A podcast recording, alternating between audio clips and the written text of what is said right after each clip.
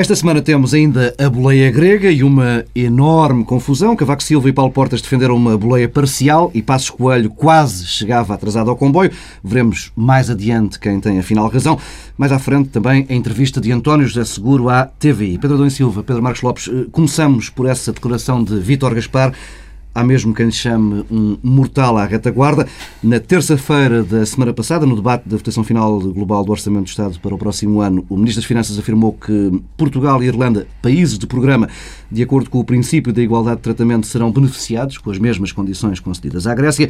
Ora, na segunda-feira, Gaspar foi a Bruxelas e ouviu o Ministro alemão das Finanças dizer que Portugal não deveria ousar esse passo, porque a Grécia é um caso único. Vai daí, ainda em Bruxelas, Gaspar disse que o que tinha dito, afinal, tinha sido mal interpretado e afirmou que a simplificação excessiva de assuntos complexos conduz, inevitavelmente, a mal-entendidos. O caso teve uma longa série de evoluções ao longo de toda a semana. Já iremos por passos tratar desses, dessas evoluções. Quanto a Vítor Gaspar, e mais do que a contradição de Pedro Domingos Silva, não, não causa hum, alguma tristeza ver um Ministro das Finanças cumprir este papel? Não vamos complexificar o que é simples. É, a, a, a, frase a frase Vítor Gaspar é de facto extraordinária. E tu, aliás, não, não disseste por inteiro, ela depois é, conclui é.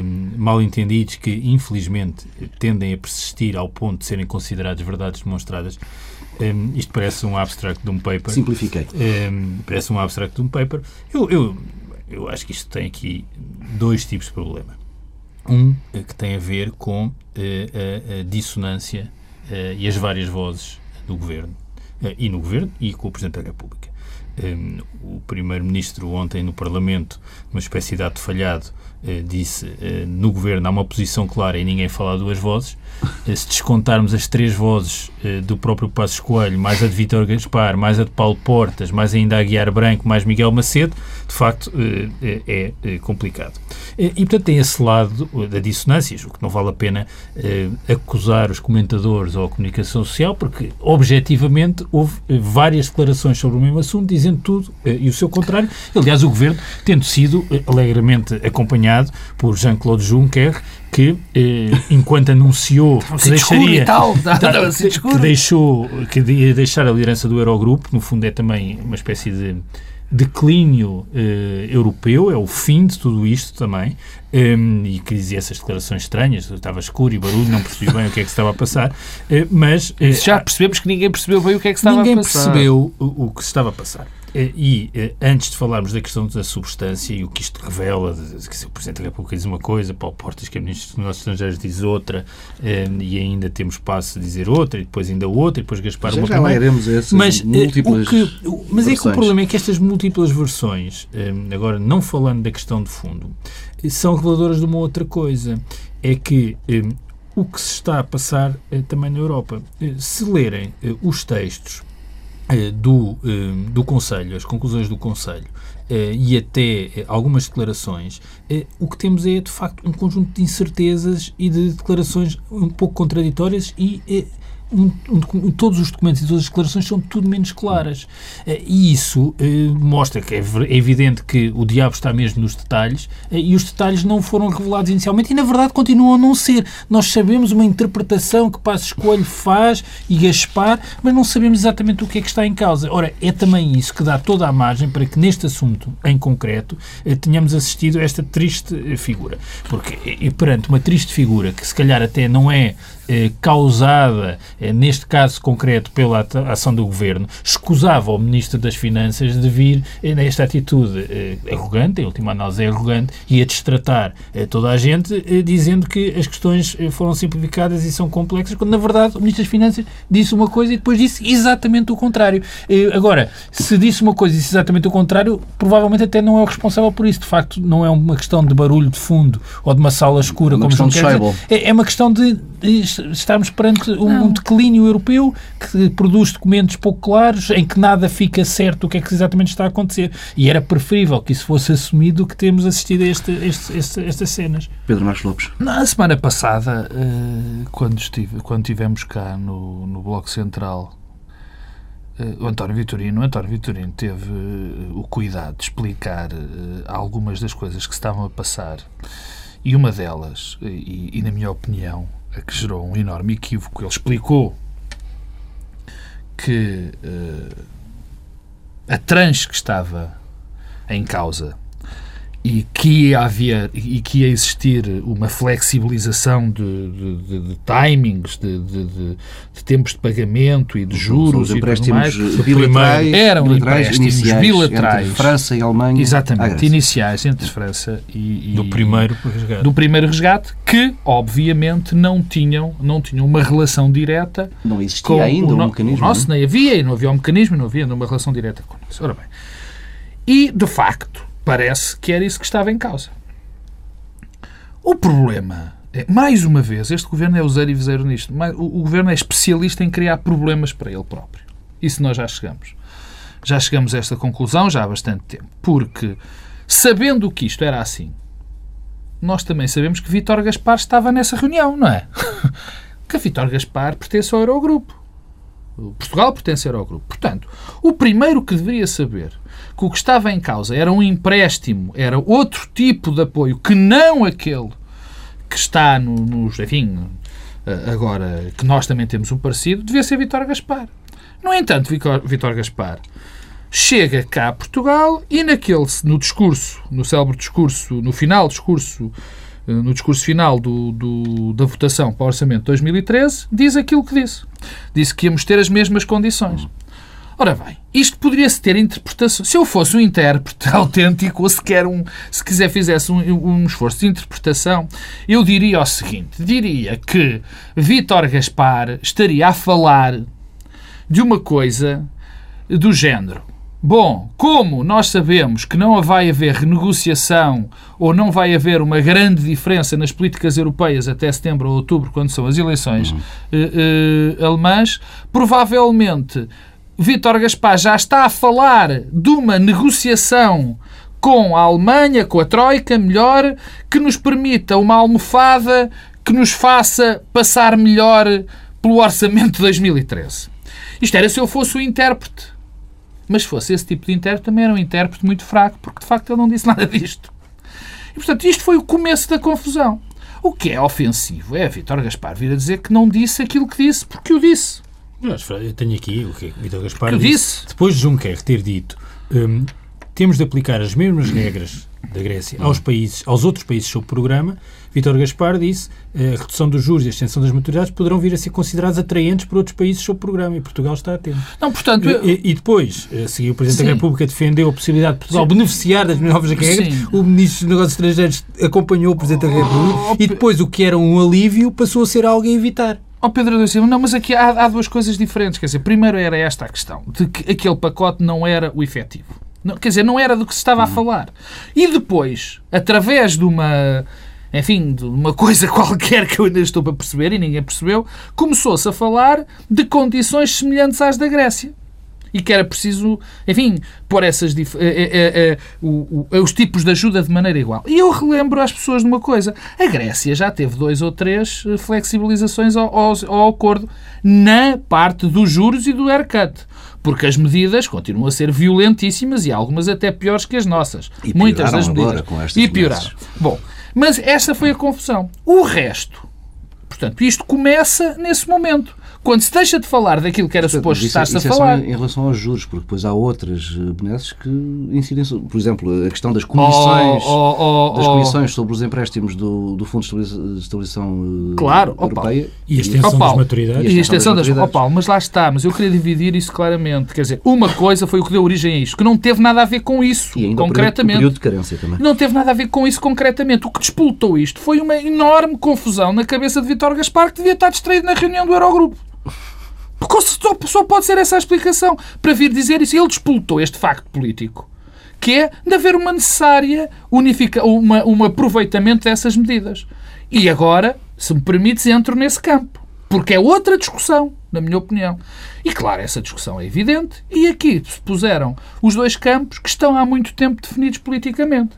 Que é, de um lado, uh, Vítor Gaspar, eu tenho muita dificuldade em pôr Passos Coelho em algum lado porque eu ainda não percebi onde é que ele está. Em nada, praticamente. Bom. E do outro lado, ou pelo menos sei onde é que ele está à segunda, mas não sei onde é que ele está à terça, uhum. nem à quarta, nem à quinta. vai mudando.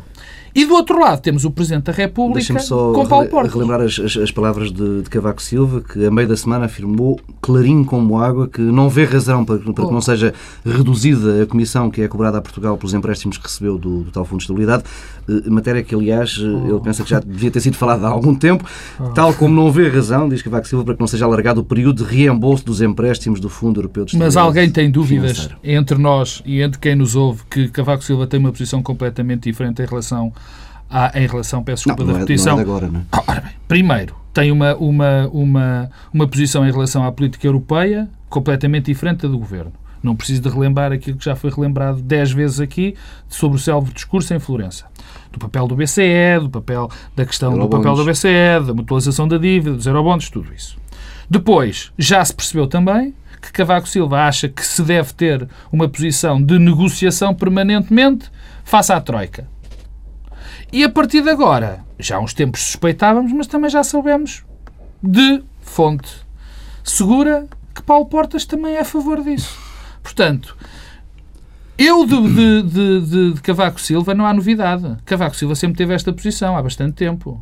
Agora voltou a reafirmá-la de Paulo Portas é que é uma relativa novidade. E isso é que faz, porque o Governo e o Presidente da República não estarem em sintonia, já sabíamos, e até é normal. Agora, dentro do Governo. Mas Cavaco é Silva tem, tem uma frase que, que, a meu entender, é mais séria, eh, porque diz que a vida na União Europeia é uma negociação permanente, eh, é que... que as negociações são por vezes difíceis e que não podemos desistir e que, seja qual for a situação da Grécia, o Governo deve continuar a defender os interesses do país. Está, temos o Presidente da República a, a, apelar para que o Governo não desista de negociar uh, junto às instituições europeias. Uh, Pedro, já chega isto para invocar aquela linha Eu... da Constituição que, que defende que quando as instituições não estão a funcionar uh, de forma regular, o Presidente deve demitir o Governo?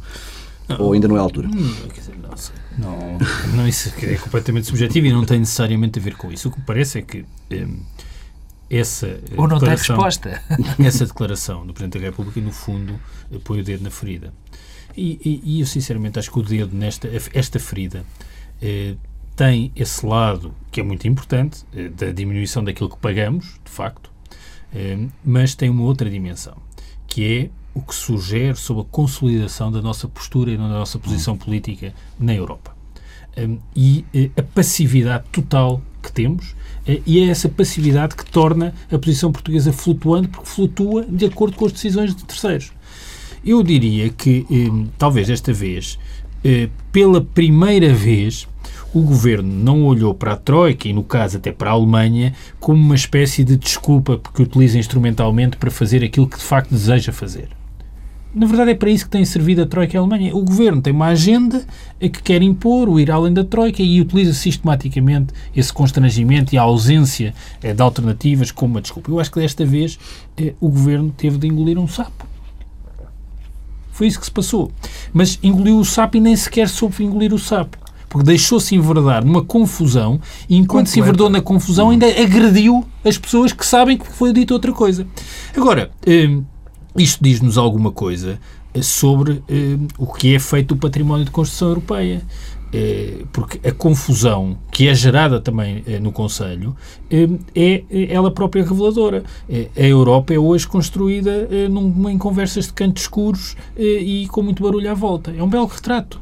Eh, e o afastamento que coincide temporalmente, mas coincide, de Jean-Claude Juncker eh, do processo, é também como um afastamento do que restava da memória de um outro processo de construção mas, eh, europeia. Mas, Pedro, nesses cantos escuros e mal iluminados e com muito barulho, há quem consiga negociar é melhor isso. que Portugal. Mariano Rajoy, por exemplo, soube-se esta semana que Espanha tem uma taxa de 1% de juro sobre o dinheiro que pediu emprestado para o resgate à banca. Eh, nós temos a pagar um pouco mais. Mas o, o, o, que, nos, o que, no fundo, o que nos é dito é, é que eh, nós não nos podemos confundir com a Grécia e que somos punidos se nos confundirmos com a Grécia. E, em segundo lugar, mais grave ainda, é que há aqui um risco que é nós precisamos de chegar, ou precisaremos de chegar à situação em que a Grécia está para beneficiarmos das condições que a Grécia beneficia hoje. O que, aliás, é também a história dos últimos anos. Porque se a Grécia tivesse tido as, as condições que tem hoje, se calhar não tinha chegado à situação em que se encontra. E é como se fôssemos obrigados a percorrer um calvário, a ficarmos numa situação insustentável do ponto de vista da capacidade de pagar a dívida. a nossa dívida neste momento já não é impagável. E só quando estivermos numa situação completamente insustentável é que vamos ter condições melhores. 22, Ora, né? isto é completamente absurdo. Claro que é. Claro que é. É isso mesmo. É completamente absurdo. E o problema é que nós temos um governo que é colaborador, umas vezes mais passivo, outras vezes mais ativo, eh, desta estratégia que é errada. E não é por acaso que o Primeiro-Ministro continua a insistir em algo que no passado nós também já vários protagonistas políticos portugueses fizeram, que é a estratégia da diferenciação com a Grécia. Essa estratégia não garante os interesses nacionais, não defende os interesses nacionais. Pedro Marcos Lopes. Há uma perplexidade que, que, que enfim, que me, atrave, que me avassala, digamos assim, que tem a ver com este constante uh, discurso do nós não somos a Grécia. Uh, uh, eu percebo esse discurso na boca dos alemães, por exemplo. Percebo esse discurso, percebo que eles o façam.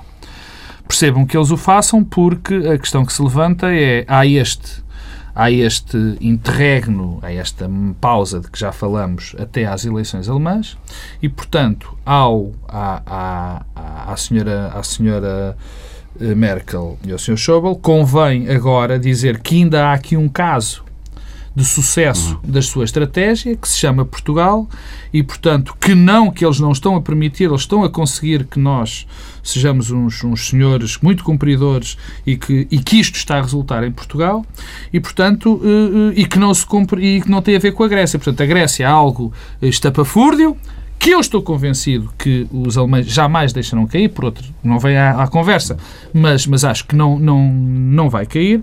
Portanto, eu percebo esse discurso por, por parte sim, dos alemães. Esse caso de sucesso começa a ser cada vez mais difícil de demonstrar, não é? Ainda agora somos que as, claro que as exportações já estão em não, não, mas eu não digo que não, eu não digo que não. Eu, eu, estou a fazer uma análise, tentar fazer uma análise minimamente objetiva. Eu não digo que não. O que eu digo é que eu percebo pela tática eleitoral ou pela estratégia eleitoral uh, uh, alemã ou do partido da CDU que isso se faça. O que eu não percebo é a constante Uh, e patética repetição desse, desse, desse slogan por parte dos, dos, dos, dos portugueses, particularmente do governo português. Para já, uma coisa em relação ao governo português que, para mim é clara. Eu, eu não vejo, já neste momento, qualquer tipo de estratégia. Havia uma estratégia de ir para além da Troika, havia uma estratégia eh, bem definida. Cumprir as metas nominais. De comprar as metas. Agora já não há. Custo custar, cumprir custo, as custo, metas nominais. Eu, eu, Essa eu, estratégia desapareceu, desapareceu. e à procura de uma nova Ora, é exatamente isso que eu ia dizer. A minha questão é esta, é esse o meu, o meu ponto, porque quando as pessoas veem uma estratégia no governo, quando de destruir isto, destruir aquilo, não é.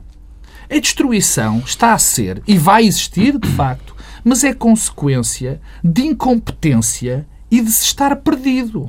Quando nós estamos, estamos de olhos vendados, pisamos muito mais coisas mal pisadas do que quando estamos de olhos abertos. Estamos, vamos pisando tudo. Portanto, as coisas vão sendo destruídas por falta de estratégia e porque deixou de haver caminho. Não há caminho nenhum. O, por exemplo, se me permite, os 4 mil milhões. Nós já chegamos à conclusão, ainda ontem, no debate, uh, uh, o Primeiro-Ministro recusou-se a dizer, a dizer onde é que ia cortar os 4 mil milhões. Eu sei porque é que é. Assumiu na entrevista à TVI que não há um plano ainda para isso. Claro que não! E voltou a sempre a assumir. Portanto, quando se fala em reforma, em plano, não há nada. Eles sabem que têm que cortar 4 mil milhões, não sabem onde. Portanto, esse é o primeiro ponto. Não há nada. Agora, mas, em relação sabemos, à Grécia. Sabemos para que, é que servem esses 4.400 milhões, não é? Para garantir o déficit de 2,5 em 2014, no final de 2014. Sim, mas, mas está bem, mais uma vez, com que estratégia, com que objetivo é só esse? Isso é uma reforma de Estado? Isso é uma reforma de funções de Estado? Não, não é. Bom, mas voltando à questão do discurso da Grécia. Nós não somos a Grécia. Nós, neste momento, não somos ainda. Os nossos rácios ainda não são os gregos. Mas vão ser rapidamente. Daqui a três ou quatro meses vamos estar como a Grécia. Exatamente nas mesmas condições. Exatamente nas mesmas condições. Se se quisesse dizer que o que nos trouxe, eh, que as razões de muitos dos nossos problemas internos são muito diferentes de que eram as razões dos problemas internos gregos, ah, estamos completamente de acordo. Mas não é nada disso que está a dizer. Há aqui um mito que é, se nós dissermos muitas vezes que não temos dois braços, cresce-nos o terceiro. Não cresce. Quer dizer, não é pelo facto de dizer muitas vezes não somos a Grécia que o nosso desemprego vai ficar como o da Grécia, que a nossa recessão vai ser como a, vai ser como a da Grécia. Quer dizer, não é por isso. E se as medidas são as mesmas, é evidente que as consequências vão ser as mesmas. Até porque não se decide empresarial E, e a nossa economia, por estranho que pareça, não é tão diferente da grega. Vamos eh, avançando para, para a coligação. Já aqui dissemos que Paulo Portas, questionado sobre se concordava com o Presidente, da, República, da República, uh, mais já, um bocadinho. Creio que já falámos tudo o que tínhamos para falar.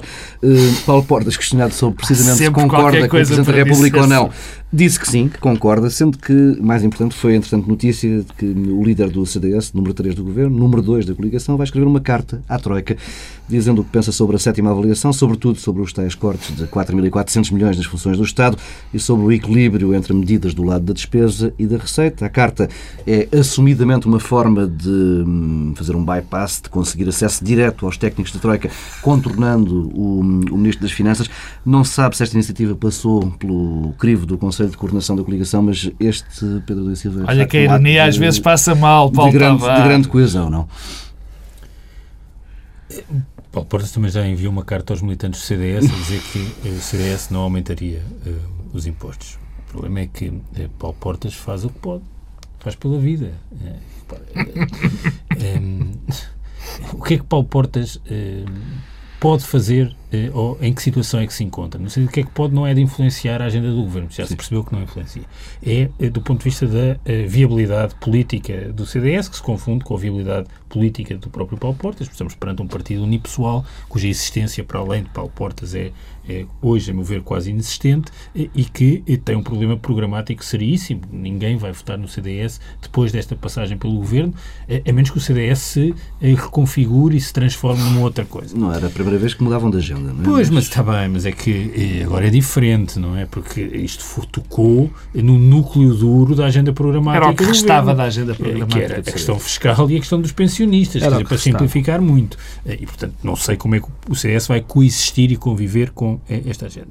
Bem, uma carta isso revela que ou o Paulo Portas é destratado pela Troika, ou eh, Vítor Gaspar de facto lidera a Troika, eh, a meu ver, hipótese que é a mais verosímil. A Troika, neste momento, é dirigida por Vítor Gaspar, que depois tem uh, uns senhores uh, técnicos das instituições que, na verdade, uh, vêm cá e dizem o que Vítor Gaspar quer. Aliás, o último comunicado da Troika podia ter sido escrito por Vítor Gaspar. Portanto, neste momento, de facto, há ali uma. Um, uma frente e uma coligação Gaspar-Troika. Eh, e, portanto, Paulo Portas precisa de fazer valer a sua alternativa. A minha questão é, a carta vai mesmo ser enviada? Vai ficar a marinar como ficou a carta para os militantes do CDS? Quanto tempo é que vai demorar a conhecermos o conteúdo da carta? Porque, de resto, o efeito político, no fundo, esgota-se eh, e está esgotado eh, neste mesmo momento. Quanto ao Conselho da, Consultivo da Coligação, não, não, acho que não vale a pena conversarmos sobre essa entidade, Nem porque aparentemente disso, é uma entidade que foi criada para resolver eh, as listas e as coligações nas já autárquicas. Tinha, já, já tinha acontecido. Pedro Marcos Lopes. Não, eu, eu... Tudo a correr belíssimamente na Eu, obviamente que não está. Obviamente que eh, Paulo Portas não gostou de ser tratado por número 3, e muito bem, porque só não sendo quem não é filho de boa gente, e Paulo Portas sabe, e o que toda a gente sabe, quer dizer, sem Vítor Gaspar, o governo poderia eventualmente continuar. Sem Paulo Portas, não continua, porque o governo cai. Eu acho que isto tem uma importância imensa, esta carta, e aquilo que Paulo Portas disse anteontem eh, sobre as declarações de, de Cavaco Silva tem, de facto, muita importância. E tem muita importância porque, na minha opinião, porque eu estou convencido que Paulo Portas está a ver se arranja um facto qualquer que lhe permita ganhar eh, algum peso institucional. De que forma? Dizendo que não pode aguentar mais, que já se foi mais longe do que era suposto, e, portanto, está aqui a tentar arranjar uma desculpa que lhe permita tomar uma atitude patriótica, digamos assim para ele próprio, dizendo: Olha, eu não queria sair, eu acho que isto é terrível para Portugal, mas eu vou ter de sair. Porque Paulo Portas é um político, quer dizer, provavelmente, para já é o, para já é o político em atividade mais antigo. E depois. Não é porque... Cavaco Silva?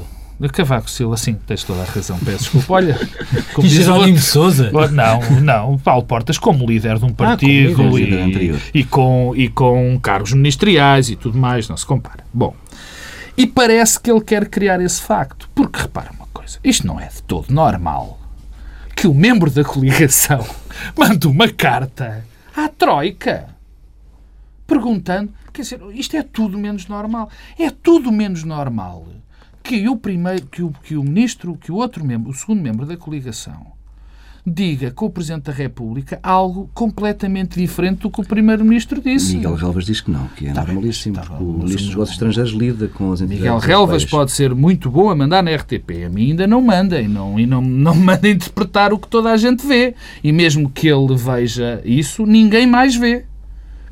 É brincar com as pessoas, é insultar a inteligência das pessoas. O governo, evidentemente, evidentemente não está coeso. E eu acho que Paulo Portas, o Pedro já disse, já aqui dissemos várias vezes, o CDS está num problema, está entre a espada e a parede, não é? Está mesmo entre a espada e a parede. Mas há sempre, e aqui há sempre o mas, não é? É sempre melhor escolher a espada. Não sei, eh, não sei, não sei se o melhor é não, é escolher eu, a espada. Eu percebo, que... é, um, é atuar, é atuar, é ter um, é ter um. Nessa, bem, nessa perspectiva, sim, quer dizer, ele tem que atuar. Ele já percebeu que tem de atuar. Agora, não sabemos se isto é, se, quer dizer, se a ideia aqui é levar a carta à Garcia, no sentido uh, da expressão, que é, é procurar uh, cumprir uma missão uh, que aparenta ser impossível. Influenciar. Não, pois, não, não, não, é, isso já desistiu. Impossível não, no sentido. Não, não é influenciar. Eu acho que a questão nem é tanto influenciar, é de algum modo eh, obrigar a que Portugal mude de posição. Hum. Eh, portanto, a influência eh, é mais interna. No fundo, vai entregar Sim. a carta procurando produzir um efeito interno. Não é certamente um efeito no senhor Selassie e nos outros acompanhantes. Porque quer dizer, a ideia é essa. Quer dizer, a missão parece impossível. É como o soldado que teve de ir levar a carta eh, na, na guerra com, por Cuba eh, e e que depois voltou, conseguiu ir levar a carta, andou dias e dias a percorrer montes e vales eh, para levar a carta à Garcia, que era, o, era um general, mas, acho eu, da guerrilha eh, cubana. Mas, eh, mas repara que, que o efeito é, é ao difícil. contrário, Pedro. O efeito aqui é ao contrário, porque se há algo que, que nós sempre mostramos, desde o princípio, nós primeiro mostramos que havia coesão política em Portugal. Havia um grande, um grande entendimento quanto à necessidade de, de, destas medidas. O PS assinou, o PSD subscreveu, o CDS também subscreveu. Entretanto, saiu o, o PS dessa, dessa grande coligação. Depois saiu o Presidente da República, não é? Mas, enfim, ainda bastava aqui um aspecto de coesão grande, que era o Governo estava muito coeso. Bom, agora o Governo não está coeso. Os senhores da Troika devem olhar para aquilo e dizer assim, então, este cavalheiro está no governo e manda-nos uma carta.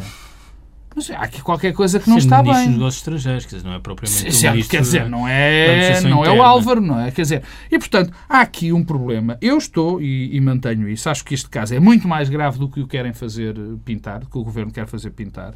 Acho que estão a acontecer diversas coisas na coligação de uma gravidade enorme. Eu dou um exemplo, por exemplo.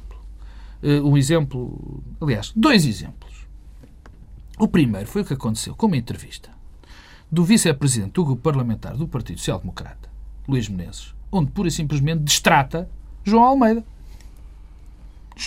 Destrata-o completamente. Diz que o senhor é uma pessoa que precisa de protagonismo e coisas deste género. Esse foi o primeiro. O segundo é o que está a passar, e porque isto é pequena política, mas é demonstrativo. O segundo é o que está a passar, por exemplo, no Porto, com a candidatura de Luís Menezes, com o Luís Filipe Menezes mais uma vez outro Menezes metido neste barulho. Quer dizer, depois é um nítido desconforto, um absoluto desconforto de Paulo Portas em relação à situação da RTP e dos seus, e dos seus, e, dos seus interessados das várias, desta confusão que tem sido a RTP, eh, uma vez é 49%, outras vezes é concessão, outras vezes é isto. E Paulo Portas mostra sistematicamente, em todo o lado, um absoluto desconsolo com, uh, um desconsolo com tudo isto. Portanto, isto não são pequenos sinais. Isto, ou, ou melhor, são vários pequenos sinais, agora, a dois enormes sinais. Vamos uh, mudar de assunto, já não conseguimos passar por uh, Passos Coelho e pelo debate quinzenal. Uh, quero avançar para a entrevista de António José Seguro esta semana na TVI, para mudarmos um pouco do, o ângulo uh, da análise neste bloco central.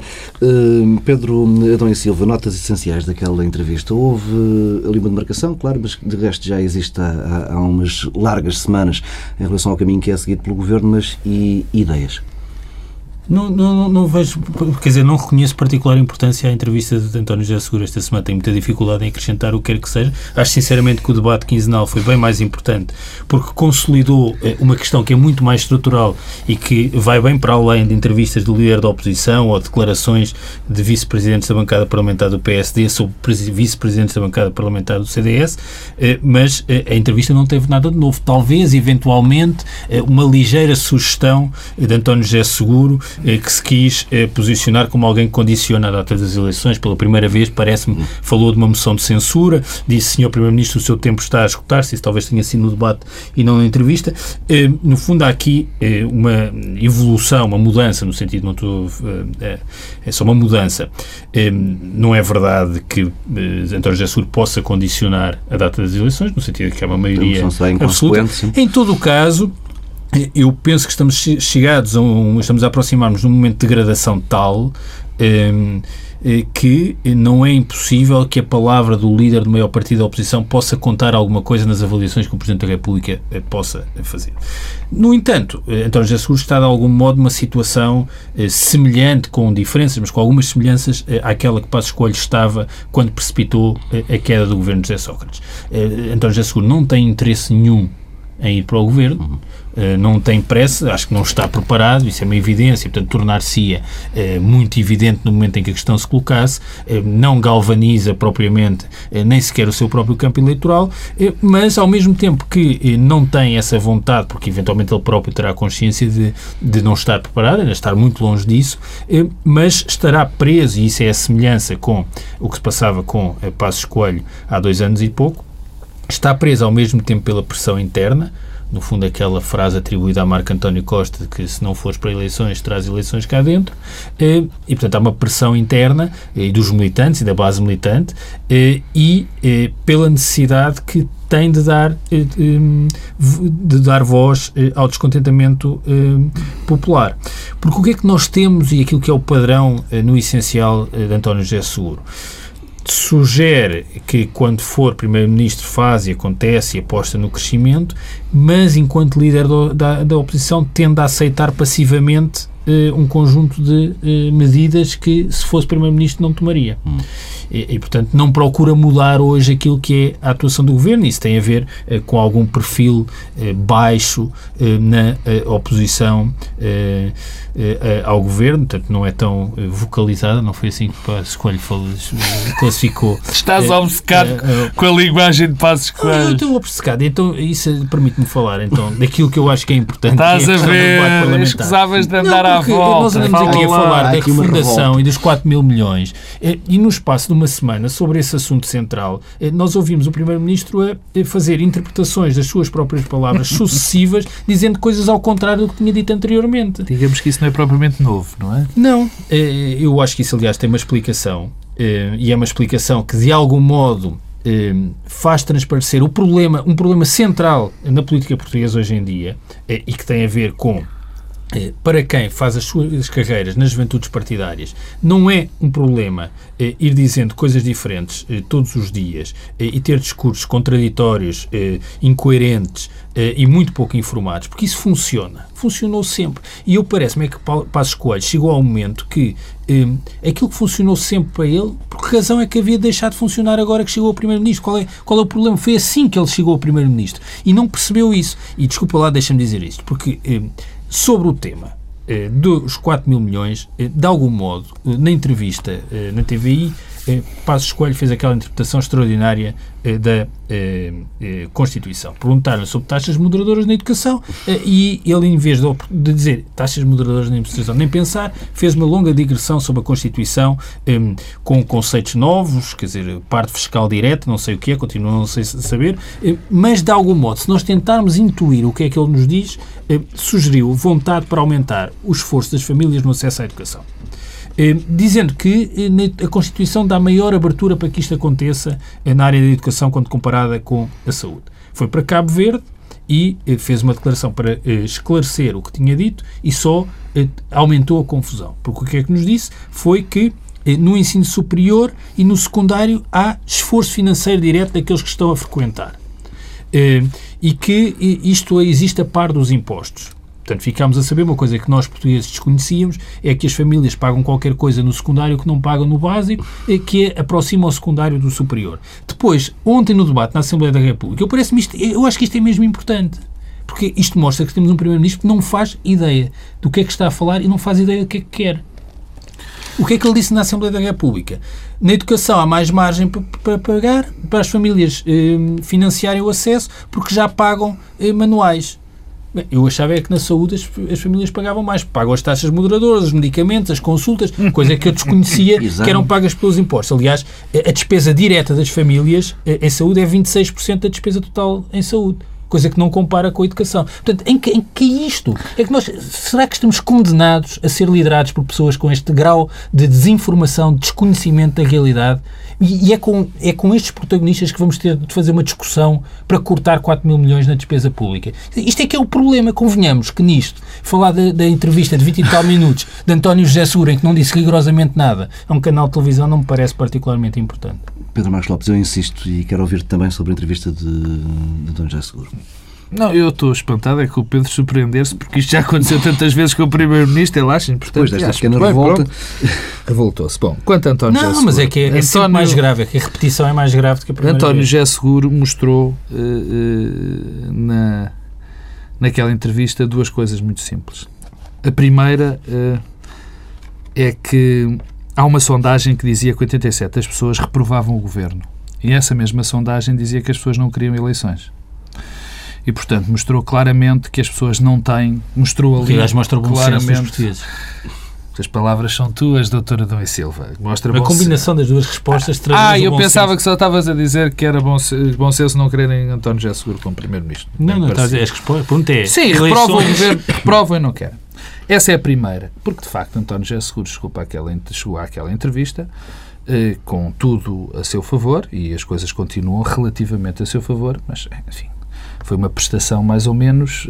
Quer dizer, nem foi uma prestação má. Foi uma prestação António José Seguro. Nem boa, nem má. Antes, pelo contrário. Quer dizer que não lhe basta estar sempre a dizer eu disse, eu já disse, eu já... Politicamente, uh, os políticos, particularmente aqueles políticos de grande, grande craveira, que estão-se constantemente a uh, puxar para o passado, já sabemos que aquilo nunca resultou na vida. E depois não chega a falar de crescimento económico e chegar lá e não dar uma sequer ideia. Isso está para os comentadores. Os comentadores podem comentar e não são obrigados a apresentar ideias para o país. Um candidato a primeiro-ministro tem que o dizer. Primeiro. Segundo ponto. António José Seguro mostrou uma coisa terrível num político. É que é completamente irrelevante no atual, no atual processo político. Completamente irrelevante. Passos Coelho, não. Passos Coelho, quando era líder da oposição, tinha uma palavra. Ele, o governo dependia dele. Uma palavra dele, um ato dele, deitava abaixo o governo. António José Seguro, não. António José Seguro, neste processo político, não conta. É Quem conta. Eventualmente pode contar Quem... a palavra junto do Presidente está da República. Mas, é, mas, mas, isso é uma, está bem. Isso tem a ver, mas não, tem, uma isso palavra. não tem a ver com António José Seguro, tem a ver com as circunstâncias. Não, claro, mas o que eu digo é isto. Quer dizer, o processo, ele está fora do processo político. Quem, está, quem vai definir os próximos tempos são três entidades. Paulo Portas, Presidente da República e o Tribunal Constitucional. E Passos Coelho pode sempre eh, Sim, tirar uma pode nos sempre surpreender. surpreender. Pode nos sempre. São essas três entidades. Por isso é que eu digo não, que é mais oh, importante. Pedro, oh Pedro por que... isso não. Não sabes porque é que isso não é importante? Não é tão importante como tu dizes. Porque o que está em causa neste momento é uma pequena fagulha qualquer. Porque esse tipo de situações já estão, já estão incorporadas nas pessoas que Passos Coelho já se percebeu que Passos Coelho não sabe para onde vai, que Passos Coelho está perdido. As pessoas já sabem isso. E vai ser uma pequena fagulha. É na minha anda opinião. Aos papéis, mas anda aos papéis nem sequer lê os papéis. Pois, quer dizer, é. É, provavelmente, mas são estas três entidades. E, e, e António Seguro está numa circunstância terrível para ele próprio. Ele não consegue marcar uma agenda política, ele não consegue marcar o tempo político, está fora do processo político e, ainda para mais, não cria empatia junto do eleitorado. É o pior dos cenários para ele. E quer dizer, e portanto, é, foi uma entrevista que não vai ficar na história, passado uma hora já ninguém se lembra, porque ele de facto não conta. O jogo está, Tribunal Constitucional, Presidente da República, Paulo Portas. E ele não faz, não é nenhum desses três. E fica por aqui esta edição do Bloco Central. Estamos na próxima semana, à mesma hora.